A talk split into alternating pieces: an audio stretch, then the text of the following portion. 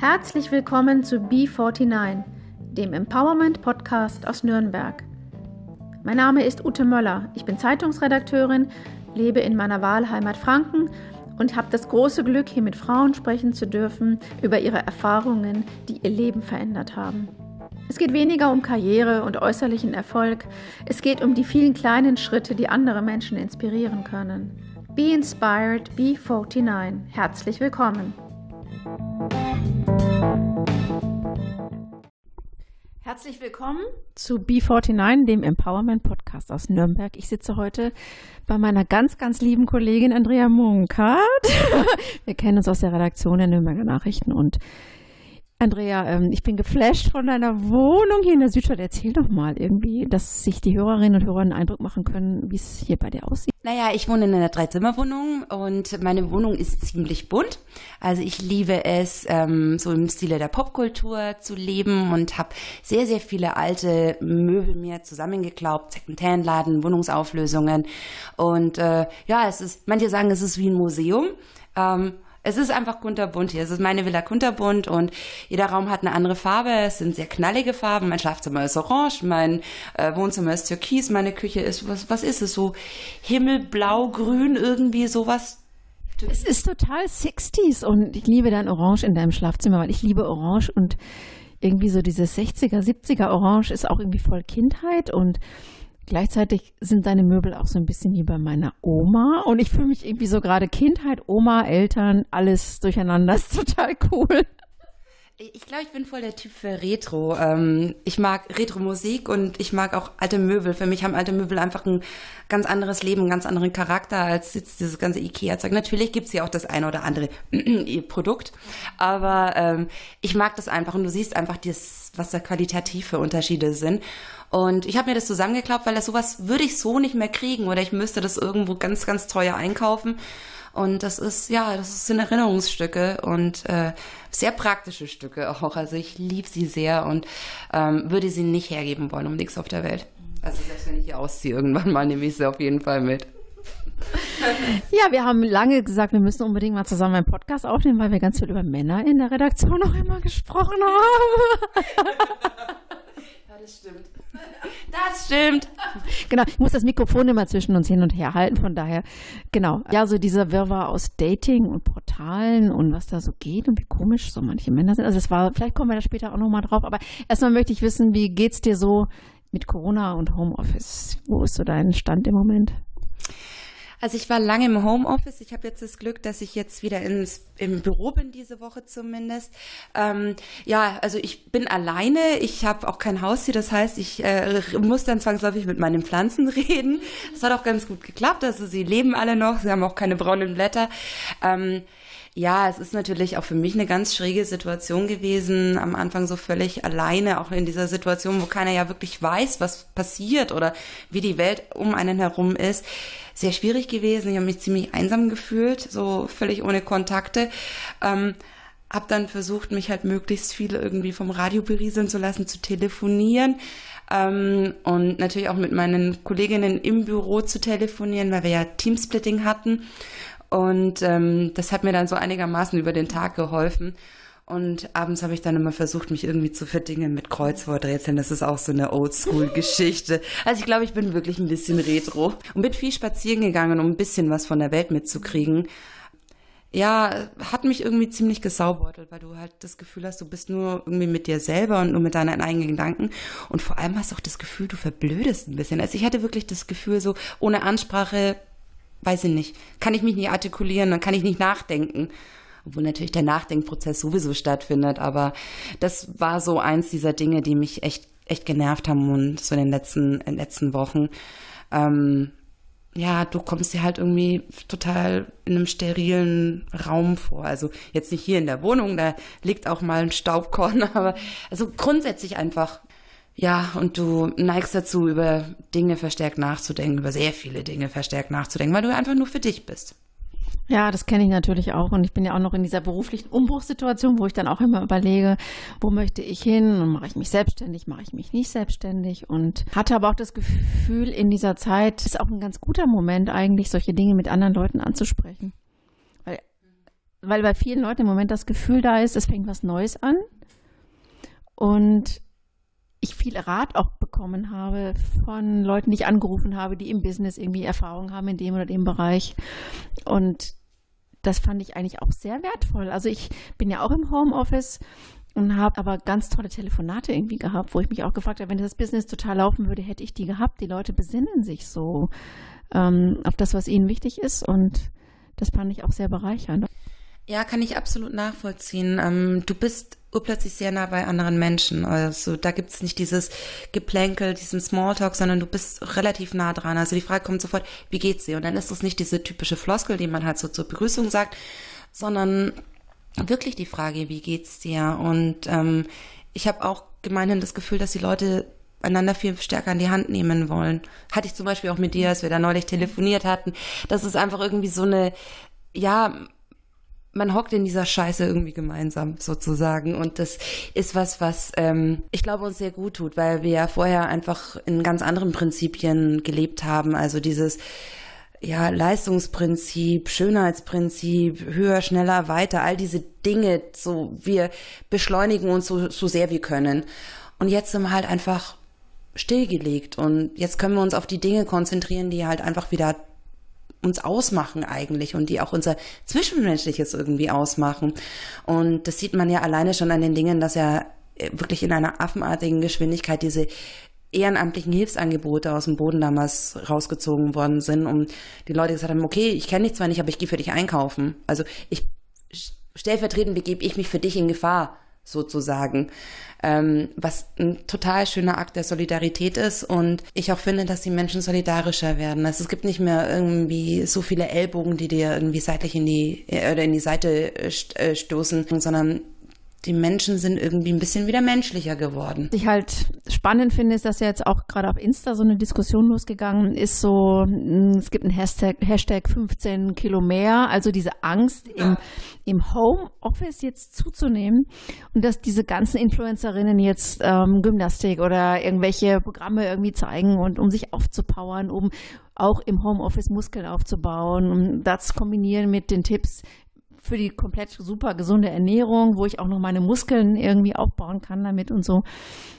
Also dieser Druck auf den perfekten Körper ist ja nicht weniger geworden. Also wir hängen, also ich hatte schon öfter auch mal irgendwie ja eine Art von Jogginghose an und habe mich mal nicht gestylt und nicht geschminkt und ne, ich fand das auch cool, ich habe das auch genossen, aber das für viele Frauen und vielleicht auch Männer geht das nicht unbedingt damit einher, dass man auch mal geduldiger und nachsichtiger ist mit seinem Körper, sondern der Druck bleibt. Bloß nicht nach dem Shutdown wieder rauskommen, man hat zugenommen oder man hat nicht mehr die definierten Muskeln.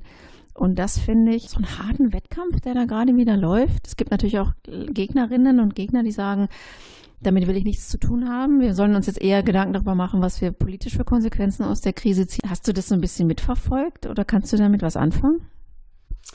Ähm, ja, also ich hatte natürlich auch die Angst, dass ich im Homeoffice zunehme. Ähm, ich bin jetzt niemand, der irgendwie eine 34 tragen will. Das bin ich einfach nicht. Ähm, natürlich will ich, allein schon, weil ich das von klein auf eingeimpft bekommen habe, weil die medialen Bilder einfach so waren. Germany's Next Topmodel und diese ganzen Formate, die haben natürlich auch mich irgendwie geimpft, obwohl ich eigentlich davon relativ frei bin, aber es wirkt irgendwie auch in mir noch. Und natürlich hatte ich auch die Sorge, so ein bisschen im Homeoffice zuzunehmen. Ja, ähm, ich habe es auch mitverfolgt und diese ganzen äh, lustigen ähm, Collagen und was da irgendwie auf den sozialen Medien irgendwie kursiert gesehen. Und über manche habe ich dann auch schon geschmunzelt, ähm, vielleicht auch weil ein Fünkchen Wahrheit dran ist.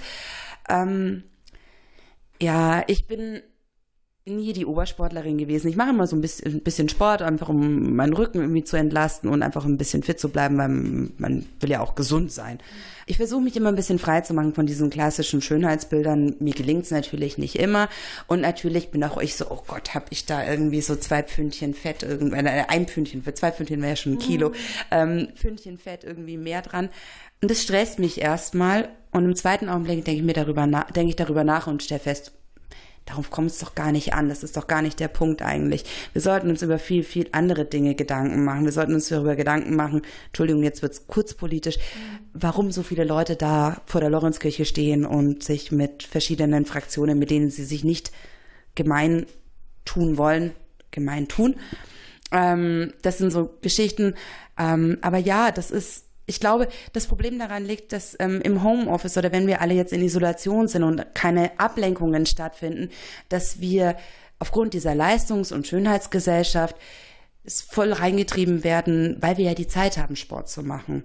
So, es passiert kein anderes Leben. Wir müssen jetzt extrem Sport machen, weil die Gesellschaft von uns verlangt, dass wir so und so auszusehen haben. Andere, anderer lustiger Kniff übrigens ist auch dieser Hashtag Treadwife. Das ist auch sowas, was in, in diese Richtung reinschickt. Ja, es ist, ähm, was, wovon ich mich immer frei machen möchte, das aber noch nicht hundertprozentig schaffe. Aber ich glaube, ich bin bei 98 so ein bisschen, finde ich. Also ich bin auch nicht frei davon. Ganz, also ich gebe das zu. Ich versuche auch mindestens einmal in der Woche zu joggen und ich laufe auch gerne, weil es für meine Psyche gut ist, weil ich danach einfach entspannter bin und besser drauf bin. Aber ich habe immer auch im Kopf, ist auch nicht schlecht für die Figur, wenn du jetzt joggst. Und ich bin davon nicht frei. Und das finde ich so ein spannendes Phänomen, weil es bei der Neuorientierung jetzt in Richtung Selbstständigkeit mir auch passiert, dass ich intellektuell weiß, ähm, dass ich das kann, aber dann doch diese emotionalen Momente kommen, wo ich denke, ah, wirklich? Bringe ich wirklich alles mit, was ich dafür brauche? Dann kommen diese Selbstzweifel. Und diese Selbstzweifel, ich frage es mich immer wieder und ich glaube es immer mehr, dass es schon ein weibliches Thema ist. Ich weiß absolut, was du meinst. Glaube aber, dass ja, dieses dieses Hinterfragen und immer wieder auch so Abfragen an Vorlagen sozusagen ein sehr weibliches Phänomen ist ich habe viel darüber nachgedacht, aber ich kann dir nicht sagen, warum das so ist. Ich kann dir natürlich jetzt solche Dinge anführen und sagen, naja, die Frauen sind, keine Ahnung, bis vor 100 Jahren, bisschen mehr als 100 Jahren, unterdrückt worden. Denen wurde immer gesagt, du hast dieses und jenes zu leisten, aber du hast dieses und jenes nicht zu sein. Und ich weiß nicht, vielleicht hat sich das irgendwie über diese Jahrhunderte, Jahrtausende so in unseren, in unserem, nicht DNA, aber so ein bisschen in unserer DNA angesammelt, dass wir uns einfach nicht frei davon machen können. Weil wo soll der Unterschied liegen? Männer leben genauso in der, im Leist in der Leistungsgesellschaft, im Leistungsprinzip. Die müssen genauso im Job ähm, Leistung erbringen, wie Frauen das tun müssen. Auch Männer sind in diesem Wahnsinn gefangen, zu sagen, oh Gott, wenn meine Mucki jetzt noch, meine Mucki noch ein bisschen größer ist, dann ist es noch feiner. Aber die gehen, glaube ich, anders damit um. Ich glaube, die sind eben aufgrund dieser langen andauernden patriarchalischen Gesellschaft und auch von dem, wie ihre Väter ihnen gesagt haben, dass sie zu sein haben oder sein sollen, was sie ja wiederum auch von ihren Vätern mitbekommen haben, dass die einfach mit so einem Stolz gesegnet sind, der Frauen über Jahrhunderte und Jahrtausende hinweg nicht zugesprochen wurde, der ihnen einfach nicht gegönnt worden ist, weil Frauen hatten eigentlich nur die Aufgabe, schön zu sein. Das war das Wichtigste. Schön und fruchtbar. Das war der Punkt, der, der, der da galt. Und ich glaube, dass, ähm, also auch wenn ich jetzt meine, meine, meine Oma zum Beispiel noch anschaue, meine Oma war es immer sehr wichtig. Meine Oma war auch ähm, eine Ärztin, ähm, also sie war auch jemand, der sehr klug war, der auch was gelten wollte, was machen wollte.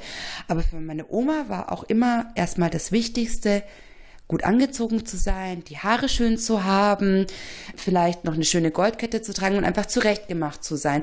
Und meine Oma war immer zurechtgemacht. Selbst wenn die zu Hause war, am Herd stand, war die zurechtgemacht. Und ich glaube, das ist, wird von Generation zu Generation so weitergegeben. Und es kann sich vielleicht so ein bisschen lockern, weil, also meine Ma ist in diesem, ist in einem konservativen Elternhaus groß geworden. Und für die war es auch immer wichtig, die Frau hat adrett zu sein, aber meine Mutter ist auch erzogen worden als jemand, geh deinen Weg, mach dein Ding. Und du als Frau kannst es schaffen. Und meine Mama ist ja dann hat sich ja dann in den, in den 80ern, da war ich drei, mein Bruder war gerade frisch geboren, von meinem Papa getrennt und war dann eine junge Frau, die kurz davor war, Ärztin, äh, ausgebildete Ärztin zu sein, hatte ihre Doktorarbeit noch zu schreiben und die hat sich einfach dann davon hinweggesetzt. Aber nichtsdestotrotz war natürlich immer das, der, der, der Körper, der, der, der Body und eine gewisse Form dieses Körpers immer irgendwie ein Thema, was eben bei meiner Oma schon ein Thema war. Und ich glaube, das ist sowas, was über Generationen weiter vererbt wird und ich glaube, dass es an jeder Generation ist, das so ein bisschen zu lockern. Aber diese Generationen-Ding-Betrachtung finde ich total spannend, weil ich kann es noch so gut erinnern. Es gab einen Moment, da war ich vielleicht 13 und hatte einen neuen Badeanzug. Und ich weiß noch, wie meine Mutter gesagt hat, dass ich hübsch aussehe. Und diesen Moment werde ich nie vergessen. Also es scheint ein Moment gewesen zu sein, der selten war, dass mir jemand spiegelt, dass ich hübsch bin. Und was ich ganz krass finde, ist, ich bin erst 49 und meine Tochter ist 12 dass ich es nicht schaffe. Also ich bestätige meine Tochter immer darin, sage, du bist total hübsch und das, alles an dir ist wunderbar. Aber ich kann ihr nicht vermitteln, dass ich mit meinen 49 immer das Gefühl habe, dass ich mich wunderbar finde. Im Gegenteil, sie erlebt mich ganz oft als sehr zweifelnd. Ja, ich kenne das auch. Meine Mama hat auch immer sehr darauf geachtet, obwohl sie eh schon sehr schlank war, hat immer sehr darauf geachtet, ähm, ja nicht so viele Kalorien zu sich zu nehmen. Und ich denke, das ist auch was, was mir unterschwellig und unabsichtlich eingeimpft worden ist. Also meine Mama hat mir nie gesagt, du musst so oder so oder so sein. Sie hat mir immer gesagt, dass ich wunderbar bin. Aber auch ich habe von ihr natürlich mitbekommen, dass sie anstatt zum Beispiel Vollkornbrot lieber Knäckebrot isst, weil ne, ist quasi gepresste Luft im Prinzip. Und das hat mich natürlich geprägt, auch wenn sie mich immer total motiviert hatte in dem, was ich war oder wie ich sein wollte. Ja, ich denke, das ist wirklich so eine, so eine, so eine Generationenfrage. Und wenn Müt, ohne dir jetzt ein schlechtes Gewissen einreden zu wollen. Nein, weil man, man kann sich ja, wir können uns ja alle nicht davon frei machen. Und die Frage ist wirklich, was ist der Kasus Knaxus? Also, wo ist der Punkt, dass Frau immerzu das Gefühl hat, nicht ausreichend zu sein?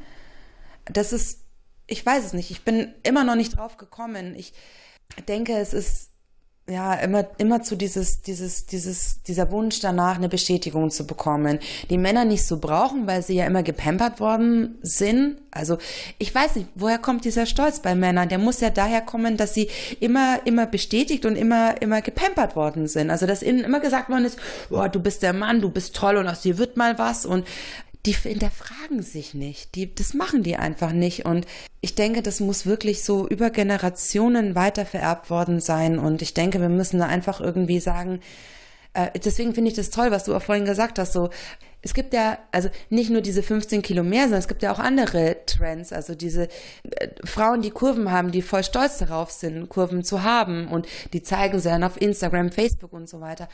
Aber ich fand es am Anfang super. Mich hat das total, total euphorisch gestimmt, dass Frauen jetzt so rausgehen und sowas machen. Und ich habe die total bewundert dafür, einfach so dieser ganzen dünnen Welt irgendwie ein Statement entgegenzusetzen. Und ich habe die richtig gefeiert. Aber inzwischen finde ich, dass auch dieser diese, diese Welle, diese, diese Kontrawelle so ein bisschen verwaschen ist. Also die inszenieren sich jetzt, so wie es halt diese ganzen anderen schickimicki Ladies dann auch machen. Die inszenieren sich jetzt und versuchen halt dann so, sagen wir mal, die eher vermeintlich oder gesellschaftlich anerkannten Reize dieser Körperfülle so ein bisschen darzustellen. Also halt eben auf Körperaspekte zu gehen oder die in den Vordergrund zu rücken, die halt, sagen wir mal, dann im allgemeinen Sinn als sexy noch gelten könnten. Also die Brust zum Beispiel eher in Szene zu setzen als den Bauch. Solche Geschichten. Ja, ich denke auch, dass die sich, die zeigen sich selten ungeschminkt. Da ist etwas an ihrem Körper, oft ist es das Gesicht, sehr künstlich hergerichtet so auch. Das ist auch nicht der Körper, wie er komplett ungeschminkt ist. Und das scheint wirklich, ich glaube, das ist das größte Tabu, das wir Frauen haben, uns in Social Media komplett einfach so zu zeigen, dass nichts hergerichtet ist, dass es einfach, dass wir einfach sind, wie wir sind. Und wie du sagst, ich kann es auch nicht begründen, aber ich habe diese Instanz auch in mir drin, die immer beurteilt, wie sehe ich morgens aus, wenn ich aufwache. Ich kenne das in neuen Beziehungen, dass ich mich abends nicht abschminke, weil ich morgens nicht ungeschminkt aufwachen möchte. Ja, das passiert mir tatsächlich auch. Also ich ähm, Nein, grundsätzlich eher weniger. Also ich, ich, ich, ich bin jetzt kein Typ für Lidschatten oder Kajalstift. Das hatte ich früher, aber das bin ich jetzt gar nicht mehr so. Ich tau ein bisschen Wimperntusche drauf. Aber ich weiß auch, was genau was du sagst. Dass ich, ich schminke diese Wimperntusche abends auch nicht ab, wenn ich Besuch habe. Nein, weil können ja sein, dass es irgendwie, keine Ahnung, am nächsten Tag die Augen so völlig ausdruckslos aussehen hilft meistens nichts, weil diese Mascara verteilt sich überall, nur bleibt nicht da, wo sie sein soll. Ich glaube, die Frage ist auch die, dass wir mm, weil es eben so viele andere gibt, die so klassisch dieses lang gezüchtete Schönheitsideal verfolgen. Also weil eben, was weiß ich, vermeintlich unser Liebster morgens auf Instagram ein schickes Mädchen irgendwo in Los Angeles sehen kann, die völlig aufgeschminkt ist und super aussieht.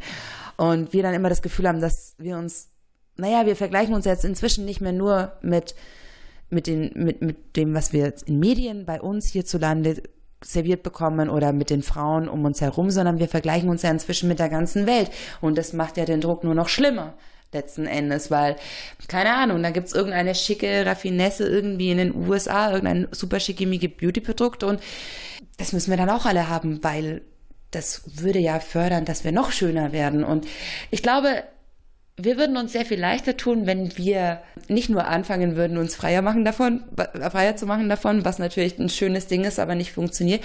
Aber ich glaube, dass das auch ein bisschen eine Frage der Männer ist, ehrlich gesagt. Weißt du, wenn die uns den Ball zuspielen, dass wir so und so sein müssen, dann finde ich auch, dass die uns ungeschminkt ein bisschen mehr pampern können, wenn wir uns den ungeschminkt zeigen können. Oder wollen. Wie pampern? Naja. Wie meinst du das?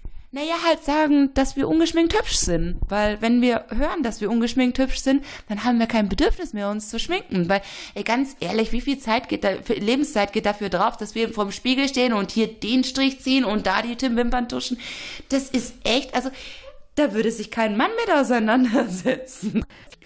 Wobei ich immer finde, wenn man sich mit Freundinnen trifft, trifft man sich ja auch manchmal ungeschminkt. Ja. Oder und man findet sich eigentlich immer schön. Ich, das wäre doch, also ich finde, man sollte auch versuchen, so Utopien aus dieser Corona-Zeit zu entwickeln. Und die bietet viele Chancen dazu in vielen Bereichen. Und vielleicht ist dieser Bereich, also ich habe es auf Facebook auch gepostet, diese Idee, dass ich gesagt habe, es kann jetzt nicht sein, dass wir uns in diesem Shutdown noch unter Druck setzen, wie wir auszusehen haben. Das kann eigentlich nicht sein. Wir haben andere, wichtigere Themen im Moment. Da hat ein Mann zurückgeschrieben und gesagt, ich, das Thema kenne ich gar nicht. Und wenn ich was darüber lese, dann filter ich das sofort aus, weil das äh, tangiert mich irgendwie gar nicht. Und wie cool ist das denn, wenn Frauen sagen würden, ähm, diese Themen filter ich sofort total aus, weil ich mich jetzt gesellschaftlich engagiere und weil wir Frauen vielleicht uns auch Weißt du, manchmal habe ich die Utopie, dass wir uns auch so bestärken und sagen, boah, du bist, du bist schön, egal äh, welche Haare, ungeschminkt sowieso eigentlich, weil ich liebe dich so, wie du bist. Und das ist doch auch eine Utopie, die man entwickeln könnte aus diesem Corona, zu sagen, wir trauen, also wir bestärken uns so sehr, dass wir das umsetzen können. Ja, ich verstehe absolut, was du meinst. Ich habe es tatsächlich auch schon mal gewagt und bin schon mal so völlig blank und ungeschminkt in der Arbeit aufgetaucht. Ich wurde dann gefragt, ob ich heute besonders müde bin. Am nächsten Tag habe ich wieder Mascara aufgetragen. Äh, ich, ja, ich bin absolut, ich bin absolut bei dir. Ich bin auch jemand, der sagt, äh, warum tun wir das alles? Weil es geht ja auch, wenn wir nicht aufgeschminkt sind wie Hölle. Weißt du, da ist der Blick vielleicht dann sogar ein bisschen klarer irgendwie auf die Dinge, die eigentlich wichtig sind. Jetzt auch im übertragenen Sinne gesprochen. Und ja, ich find's, ich find's toll, wenn, wenn wir uns gegenseitig empowern würden und nicht, sagen wir mal, immer noch allgemein voller Verwunderung angucken würden, wenn zum Beispiel, ich merke das an mir selber, wenn ich auf Instagram jemanden sehe, also auch Bekannte zum Beispiel, muss es kein Promi oder irgendwie sonst jemand sein, auch Bekannte, die man halt so auf Instagram und so weiter sammelt, sehe und die traut sich das erste Mal, sich ungeschminkt zu zeigen und ich denke mir, zum ersten denke ich mir so, oh, ungeschminkt. Und dann denke ich mir, wow, ungeschminkt, sensationell. Wir machen daraus einfach eine Aktion auf Insta. Bist du auf Insta? Ja, ich bin auf Insta. Wir zeigen uns ungeschminkt. Das wäre doch cool, oder? Ich bin total dabei. Ich habe jetzt schon angefangen, mich an dieses Ding selber so ein bisschen ranzuführen und ähm, habe jetzt angefangen, so einfach nur für mich selber so ein paar Selfies zu machen, auf denen ich auf denen ich wirklich komplett ungeschminkt bin, um mich einfach so einfach so auch bildlich an diesen Anblick zu gewöhnen. Das klingt jetzt absurd und eigentlich klingt es auch fürchterlich albern. Aber das zeigt auch wiederum, was Gesellschaft ist. Du bist eine selbstbewusste Frau, du bist eine hübsche Frau, du bist eine attraktive Frau, du bist eine zielstrebige Frau. Warum in aller Welt hast du das Gefühl, dass du nicht genug bist? Was ist es, was die Welt da mit uns macht? Und das Einzige, was wir tun können, um das zu ändern, ist eigentlich dem wirklich echt breitbeinig entgegenzustehen und zu sagen, Pfeifendeckel, ich verzichte auf das. Ich finde, das wäre eine tolle Aktion, wenn wir Leute einfach aus unserem Umkreis Frauen mobilisieren und sagen, lasst uns Corona auch nutzen, um dieses Thema nochmal zu thematisieren. Ja, aber finde ich gut, weil irgendjemand muss den Anfang machen. Das ist eine Aktion. Okay, wir bleiben da dran an dem Thema. genau. Aber bei B49 geht es ja immer so auch um Umbrüche im Leben, die einen geprägt haben, die man erinnert und sagt, da habe ich bin ich eigentlich stärker rausgegangen, habe was gelernt und was, was war denn so ein Umbruch in deinem Leben, aus dem du gelernt hast, gestärkt hervorgegangen bist und ähm, für den du eigentlich auch dankbar bist jetzt? Ähm, das ist jetzt schon fünf Jahre her, das war 2015. Hintergrund war der, ich wollte schon lange mal wieder größer verreisen. Ich war irgendwie so in meinem Bahn drinnen, dass ich es irgendwie im Job bringen will und im Studium bringen will, dass ich mir nicht wirklich so was wie Urlaub geleistet habe, also oder gegönnt habe. Und 2015 hat dann meine kleine Schwester zu mir gesagt, hör zu, ich bin jetzt gerade in einer blöden Phase, ich muss weg. Gehst du mit mir irgendwo hin, verreist du mit mir? Und ich gesagt, ja. Und sie sagt, ich möchte möglichst weit weg. Und ich sage, okay, alles klar, lass uns gehen. Und wir sind dann nach Australien und waren den ganzen Monat in Australien. Das war im Januar 2015. Und wir waren ähm, das erste Mal wirklich so immens weit weg von zu Hause also wirklich so, so, so immens weit weg und ähm, haben uns ähm, einen Sprinter gemietet, der sieben Meter lang war, der uns beide total überfordert hat im ersten Augenblick, vor allem was ja auch Linksverkehr war, den wir beide nicht gewohnt waren. Und wir haben diese Reise unter wahnsinnig schlechten Voraussetzungen begonnen und wir sind auch tatsächlich ohne Kreditkarte hin, haben diesen, haben diesen Sprinter trotzdem bekommen und sind also dann da runtergefahren. Und wir hatten das Abenteuer unseres Lebens und wir haben uns beide in einem, ich hatte keine blöde Situation, aber ich habe gemerkt, dass ich in meiner Situation ein bisschen eingerostet war. Ich hatte damals einen Freund, meinen Job und das war eigentlich alles okay. Aber ich habe gemerkt, dadurch, dass ich in Australien unterwegs war und diesen sieben Meter Sprinter auf dem Linksverkehr da irgendwie quer durch dieses wirklich riesige Land gejagt bin, gejagt habe, ähm, habe ich gemerkt, dass es irgendwie mehr gibt als so dieses bisschen hier und dass ich reisen will und dass ich viel entdecken will und ähm, bin also mit einer Freude aus Australien zurückgekommen, aber tatsächlich bin ich, also für mich lange nicht wirklich zurückgekommen. Ich war unglücklich, nachdem ich aus Australien wieder da war, wusste nicht, ob ich richtig da bin, wo ich bin, ob ich richtig auch in meiner Beziehung bin. Und ich habe angefangen, das alles irgendwie zu hinterfragen. Und ich habe einen ziemlichen war, war ziemlich down irgendwie die, die Monate nach Australien und ähm, richtig weinerlich und habe gemerkt, irgendwas stimmt einfach mit mir nicht. Ich bin unglücklich mit dem, was hier ist, obwohl eigentlich alles so an sich faktisch gesehen in Ordnung war. Und ich hatte echt viele Nächte, die mich ziemlich durchgewiegelt haben und die mich ziemlich zum Heul ins Heulen gebracht haben. Und ich habe festgestellt, ich muss was ändern. Wenn ich nicht genau benennen kann, was es ist, muss ich mir einen Plan machen davon, was es sein könnte. Und ich habe also ein halbes, dreiviertel Jahr wirklich war so richtig am Dahinsiechen. Ich war einfach unglücklich und alles hat mich irgendwie sofort zum Flennen gebracht. Und ich habe beschlossen, ich muss was ändern. Ähm, und habe festgestellt, dass äh, es die Reisen sind, die mir fehlen. Und mein damaliger Freund hat halt damals nicht mitgespielt. Äh, mein Freund damals hat nicht mitgespielt und ähm, hat es auch gar nicht für gut befunden, dass ich jetzt so viel reisen wollte. Und ich war lange mit ihm zusammen und habe festgestellt, wenn er nicht mit mir reisen will, dann haben wir eine ganz, ganz, ganz große Meinungsverschiedenheit. Und da können wir auch nicht irgendwie das Ganze so ein bisschen unter den Tisch kehren, weil ich werde einfach dann weg sein und er wird mich einfach nicht begleiten und er wird einfach nie die Erfahrungen mit mir teilen, die mir da so wichtig sind. Und ich habe dann angefangen, ähm, oder ich habe mich von ihm getrennt ähm, habe angefangen, äh, mein eigenes Ding zu machen. Also wirklich so völlig auf mich alleine gestellt zu sein. Also ich war vorher jemand, ich hatte einen Freund, dann war ich so zwei Monate mal alleine und dann hatte ich wieder einen Freund. Und ich war immer in dieser Phase drin, aber ich war nie für mich alleine. Ich wusste zwar immer irgendwie, was ich will, aber nachdem ich aus Australien zumindest gedanklich nicht mehr zurückgekommen bin, wusste ich es nicht mehr und habe beschlossen, ich muss für mich was Neues beginnen. Und ich war also plötzlich alleine und hatte natürlich Himmelangst davor, mich von dem Freund zu trennen. Ich war mit dem sechs Jahre zusammen. Wir hatten echt viel vor irgendwie für unsere Zukunft. Ich habe beschlossen, nee, das ist es nicht. Und habe mich lange mit dieser Entscheidung getragen und irgendwann habe ich es dann gemacht. Und ich bin heute noch mal, manchmal noch ein bisschen unglücklich darüber, dass ich ihn verloren habe, weil das eine tolle Beziehung, eine gute Beziehung war, aber es war halt einfach nicht das Leben, das ich führen wollte. Und habe mich dann da freigemacht davon und bin ins große Leben gestartet irgendwie so ein bisschen und habe wirklich Urlaube gemacht, habe Länder kennengelernt und festgestellt, ich boah, ich will einfach so viel sehen. Und jedes Mal, wenn ich auf Reisen bin, habe ich auch gar keinen Bauchweh mehr irgendwie, dass ich diesen Weg gegangen bin. Und das war für mich einfach wichtig, weil du bemerkst nicht, in welchem Trott du drinnen bist und dass für dich vieles nicht mehr funktioniert, bis du dann einen Tapetenwechsel hast im Prinzip. Seitdem fühle ich mich echt viel besser, ich fühle mich sehr viel leichter, weil ich das Gefühl habe, ich kann nach Australien und kann einen Monat lang weg sein, ohne dass es irgendjemanden stört. Und ich kann mich total ausprobieren und ich kann machen, was ich will und eigentlich habe ich keine Grenzen. Und das ist ein wunderbares Gefühl, das ich da irgendwie bekommen habe. Und das ist ein Gefühl, das mich seitdem irgendwie anleitet. Weißt du, zu wissen, so dass ich diesen wirklich immens großen Sprinter noch nie in meinem Leben vorher irgendwie so ein Ding gefahren kann, fahren kann im Linksverkehr. Wieso habt ihr einen Sprinter genommen?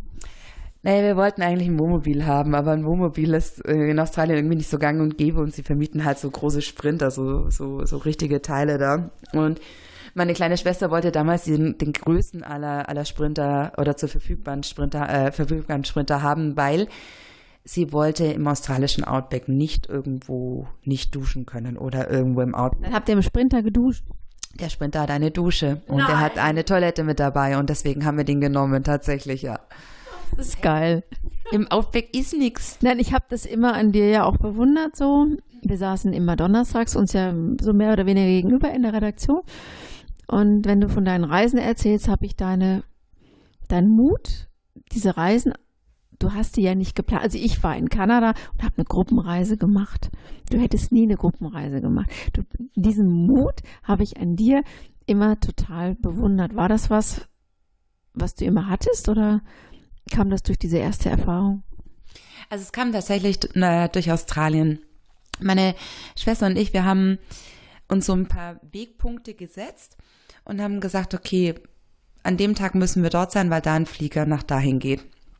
Also wir haben einen sehr lockeren Plan gehabt und wir haben gesagt, okay, wir fahren einfach, wir machen einfach Strecke, weil wir beide wollen gerade frei sein von jeglichen Verpflichtungen. Wir nehmen uns dieses Teil und dann fahren wir runter. Und dann schauen wir einfach mal weiter. Wir schauen aber mal, wo es uns, wo es uns hinführt. Und wir waren wirklich so, ähm, einer ist gefahren und die nächste hat gesagt, so, pass mal auf, da 50 Kilometer weiter, weiter südlich ist das und das, lass uns da hinfahren. Und das war unwahrscheinlich krass befreiend, weil du einfach nach keinem Regelwerk funktionierst und ähm, ich wollte in Australien auch keine Gruppenreise machen. Ich wollte das Land in meinem eigenen Tempo mit meiner kleinen Schwester ähm, auf eigene Faust entdecken. Und das habe ich dann auch gemacht. Ich habe auch mal eine Gruppenreise gemacht, aber das war mehr oder weniger notgedrungen. Das war auf den äh, Galapagos-Inseln. Und äh, da darfst halt natürlich, also du kannst schon irgendwie ungeführt hin oder jenseits einer Gruppe hin, aber du solltest halt nicht, weil es ein Naturschutzgebiet ist und viele Inseln sind für dich einfach nicht zugänglich. Hast Pech gehabt. Da kannst du auf Santa Cruz dann irgendwie sein und da dann so ein bisschen keine Ahnung, städtisches Leben in Anführungsstrichen irgendwie mitkriegen, aber das ist es nicht. Und da darfst du eigentlich nur mit Gruppen hin und auch das habe ich überlebt und das war sehr spannend und das war sehr schön. Ähm, aber ja, ich finde, jedes Land hat seinen eigenen Modus und wenn ich nicht, wenn ich dem Land nicht mit meinem Modus begegne, dann werde ich so nicht mitkriegen, weißt du, dann werde ich das einfach nicht an, werde ich das nicht so atmen können. Dann werde ich irgendwas Steriles bekommen oder irgendwas, was ich eigentlich auch in einem Werbeprospekt haben kann. Aber ich werde nicht irgendwie in einem kambodschanischen, am Ende eines kambodschanischen Tempels von Menschen, die eigentlich nur T-Shirts verkaufen, zu einem Feierabendbier eingeladen und dann artet das in der Geburtstagsparty aus. Also das sind die schönsten Erlebnisse kriegst du, wenn du keinen Plan hast. Das glaube ich, also ich würde das generell für mein Leben so nehmen, nicht nur für die Reisen, sondern die besten Dinge passieren, wenn du eigentlich gar nicht weißt, wo rein du jetzt da gerätst. Hast du das irgendwie umgesetzt in deinen Alltag? Sei es, weiß ich nicht, beruflich, Beziehung, Freundschaften? Kannst du das sagen? Dieses, weil ich finde, dass ich gebe dir absolut recht. Ich hätte nur nie den Mut gehabt, alleine nach Kanada zu fliegen und da mir ein Auto zu nehmen. Und ich hätte diesen Mut nicht gehabt. Und da bewundere ich dich unheimlich dafür, dass du ja auch alleine reist. Ja, nicht nur mit deiner Schwester und mit Freundinnen, sondern du reist ja auch alleine. Und Was hat dir das gebracht für dein alltägliches Leben, diese Erfahrungen?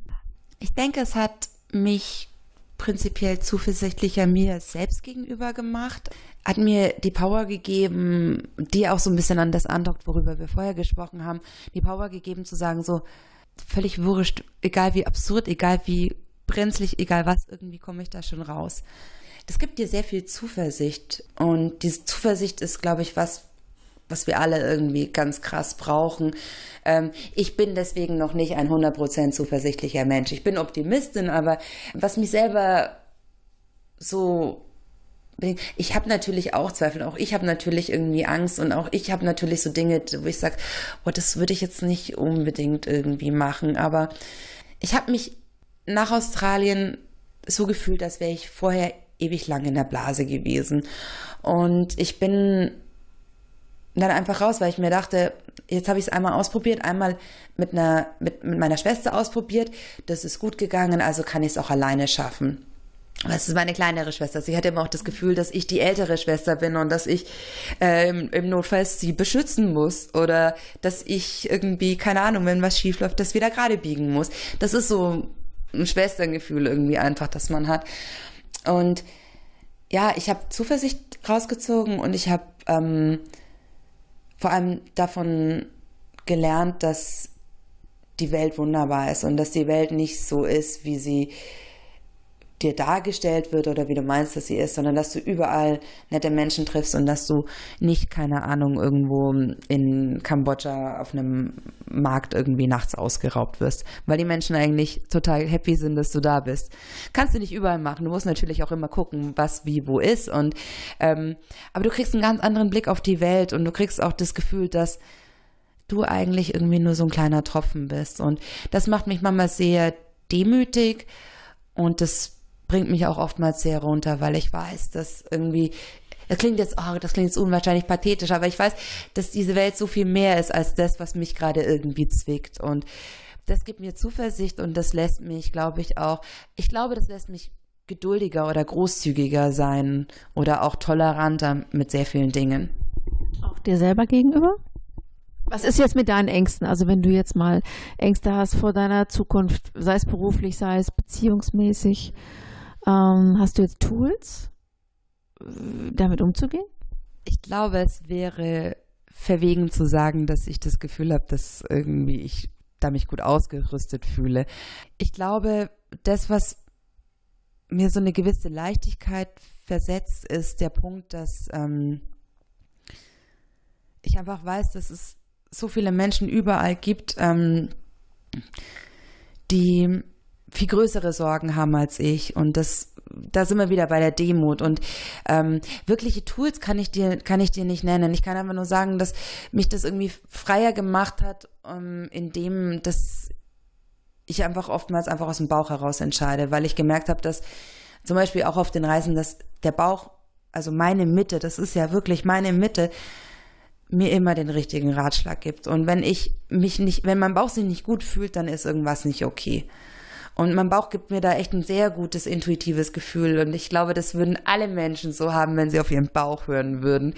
Ähm, ja, ich, nee, wirkliche Tools nicht, außer dass ähm, ich mich, dadurch, dass ich ja einer von so und so vielen Milliarden Menschen auf der Welt bin, eigentlich all das, was mich umgibt, gar nicht so groß ist. Verstehst du? Mhm. Aber nee, wirkliche, wirkliche Ratschläge kann man da leider nicht geben, außer dass die Ängste immer da sind, aber es ist deine Entscheidung, ob du drüber gehst oder nicht. Und auch ich habe Dinge, die würde ich nicht machen oder da würde ich nicht drüber gehen. Da habe ich einfach viel zu viel Respekt dafür. Und ich finde es ja auch sehr spannend, was du dich traust. Verstehst du? Das sind so Dinge, da hatte ich zu viel Angst vielleicht. Du meinst jetzt den Ausstieg aus der Redaktion und die berufliche Veränderung, ohne zu wissen, was kommt. Ja. ja, ja, das ist eine Riesenherausforderung und ich merke auch, dass man Wellenbewegungen hat, dass es Zeiten gibt, wo man sehr glücklich ist, weil man diese Freiheit so genießt, sich jetzt zu entwickeln in die Richtung, die man noch nicht kennt, aber zu wissen, ich möchte den Platz finden und das tun, wo ich mit dem, was ich jetzt geworden bin über all die Jahre, am besten bin, am meisten leisten kann und am meisten bieten kann. Das ist eine unheimliche Chance. Und es gibt Momente, wo ich das so schätze und denke, ich bin so dankbar, ich bin so dankbar. Und dann kommen die Momente der Unsicherheit und der Angst. Was wird daraus? Kann ich das umsetzen? Es ist diese, diese Welle und zu wissen, dass aus einer Zeit, wo man sich unsicher fühlt, auch wieder die Zeit kommt, wo man sehr optimistisch ist, kann einem dann helfen. So, also dass man diese, dass man das einfach so ein bisschen durchschaut, was da mit einem passiert, das kann helfen. Wir müssen aber zum Schluss auch noch über, kurz über Männer sprechen und über diese Bindungsunfähigkeit für Männer zu daten und dann wird es ernst und dann sind sie plötzlich weg so und das war uns immer so ein Rätsel, woran das liegen kann. Also ich bin jetzt im Moment unheimlich glücklich, weil ich jemanden getroffen habe, der der da ist und wo ich auch das Gefühl habe, ist, wir sind beide da, weil wir das wollen und weil es einfach total schön ist. Aber ich habe auch die Erfahrung, genau wie du gemacht. Ähm, man ist dann plötzlich, ist es eine Beziehung oder nicht, man weiß es noch nicht so genau, es fängt gerade so an. Und dann kommt irgendwann die Ansage so nach drei, vier Monaten, ach nee, du, äh, das ist jetzt doch irgendwie gerade mal so nix und ähm, ich habe jetzt keinen Bock mehr, dich zu treffen. So diese Bindungsangst, ne, war oft so ein Thema. Ja, ähm, also ich bin ja, wie du weißt, Single und ich bin auch momentan sehr glücklich darüber. Also auch, ähm, um jetzt mal den, den, den Anschluss wieder zum Beginn zu kriegen. Ich bin nicht, mir fehlt nichts. Also ich habe kein Problem damit, alleine zu sein, zum Beispiel Homeoffice und so weiter. Ähm, das ist nicht mein Thema.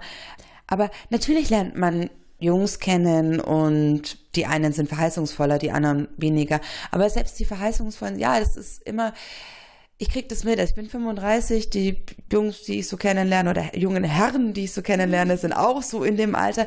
Ähm, und man merkt, also vielleicht ist es gerade auch irgendwie dieses Alter 35, dass ähm, die ersten waren verheiratet, die ersten oder die ersten sind verheiratet, die ersten sind schon wieder geschieden, manche sind Väter geworden, haben festgestellt, so doch irgendwie anders geworden, als es sich alles so entwickelt hat, trennen sich dann. Ähm, was ich feststelle, ist, dass die genauso wie wir Frauen auch ihr Päckchen mit sich rumtragen, ihre Last, ihre Erfahrungen, all das, was sie prägt. Aber ich glaube, dass Männer da oftmals vielleicht eher Feiglinge sind als Frauen, gerade in solchen Gefühlsgeschichten. Das ist sicherlich auch was, was ihnen über Generationen oder Jahrtausende, Jahrhunderte eingeimpft worden ist. So, uh, Gefühle sind für dich nicht so gut. Das ist eher so ein weibisches Ding. Ich glaube, dass die meisten inzwischen so gescholten sind von dem, was sie erlebt haben und dass sie das einfach, die tragen das, die tragen das, die tragen das wie ein Kreuz vom Körper. Das ist sowas, was sie so ein bisschen schützt im Prinzip. Und sie lassen sich immer ein, weil wir ja alle ähm, darauf geeicht sind, Teil von was zu sein was ja im Kleinen in der Beziehung stattfindet, egal in welcher Ausstülpung diese Beziehung ist, aber ob das Freunde sind oder eine Liebesbeziehung oder dein Ehepartner gar, das sind, das sind auf jeden Fall, das sind, jetzt habe ich meinen Faden verloren. Ja, wir sind alle geprägt von unseren Gefühlen und, und von unseren Erfahrungen. Nur wir Frauen würden nicht einfach so den Cut reinhauen und sagen, du, ich finde dich jetzt nicht mehr cool und ach, lass uns doch oder so das erzählen, haben wir uns oft erzählt und auch andere erzählen, dass das Männer dann einfach so die Biege machen und weg sind. Und wir damit nicht so viel anfangen können. Und ich stehe da, also es ist wie mit Body Positivity oder Body Shaming. Das ist auch, ich glaube, wenn es wirklich passt, also wenn du jemanden triffst und da passt es wirklich, dann gibt es diese Themen plötzlich nicht. Dann gibt es sie nicht mehr. Vielleicht ist es auch einfach nur das Suchen und noch nicht gefunden haben. Ein ganz normaler Prozess. Ja, das, da hast du durchaus recht, das mag absolut stimmen. Wir beide und jetzt auch das, was du jetzt gerade ähm, in deiner aktuellen Situation erlebt hast, du triffst jemanden und dann stimmt das einfach, dann gibt es keine Fragen. Und es gibt ja auch dieses wunderbare äh, indische Sprichwort, das ist, glaube ich, das sagt, wer liebt, der hat keine Fragen. Ich glaube, dass trotzdem auf der anderen Seite viele Menschen ähm, weil diese, dieses, dass es fuckt und dass es knallt, so in, einem, in der ersten Sekunde, das, da gibt es ja dieses, diese, diese, diese Annahmen, dass das einem Menschen dreimal im Leben passiert. Ähm, das heißt, nicht jeder Mensch, den du kennenlernst, ist automatisch oder kann der also, oder ist derjenige allein schon von der von der Relation her, bei dem es so knallt und so wumst, dass du sagst, boah, ich habe gar keine Fragen mehr.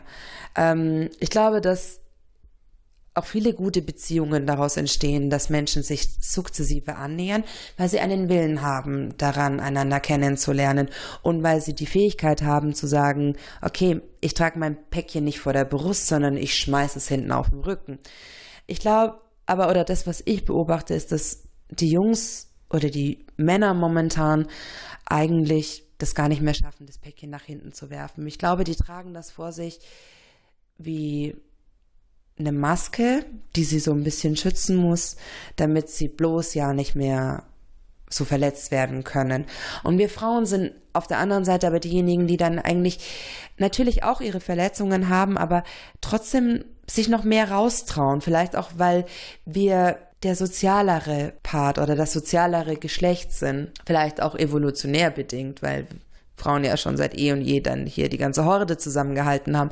Aber ich glaube, dass Frauen da toleranter sind, einfach aufgrund dessen, wie sie erzogen worden sind und auch natürlich ihre Verletzungen haben oder vielleicht auch anders irgendwie diese Verletzungen in eine neue Beziehung reinbringen.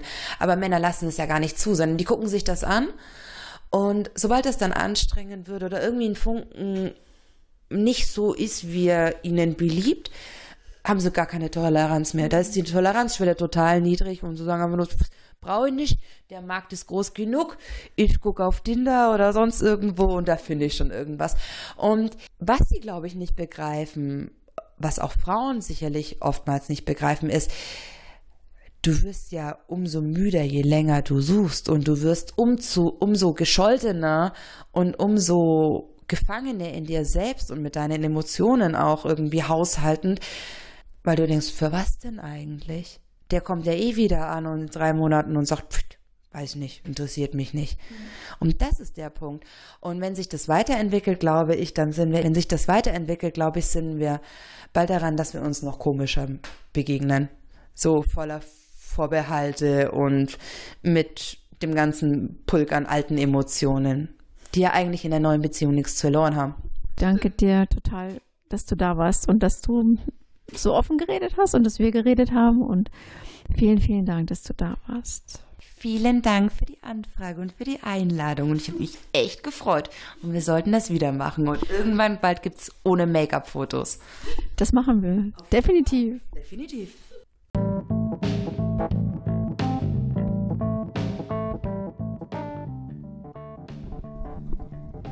Corona ist eine wunderbare Zeit, in der sich Dinge verändern lassen. Ich bin zu der Überzeugung gekommen und auch zu dem Gefühl, dass da sehr viel dran ist. Ich habe eine Aktion gestartet, die sich an dem Ministerpräsidenten, dem bayerischen Ministerpräsidenten Markus Söder richtet. Ich habe einen Brief verfasst, in dem ich ihm darstelle, dass es keinen Rollback geben darf, nicht in der Corona-Krise und erst recht nicht langwierig und lang anhaltend danach. Und dass ich erwarte, dass Politik sich dafür einsetzt, dass sich die Frauen nicht wieder zurückziehen in die Familie und in das Privatleben, sondern dass wir tunlichst endlich wirklich dafür eintreten, diverse Strukturen zu haben in Politik und Wirtschaft.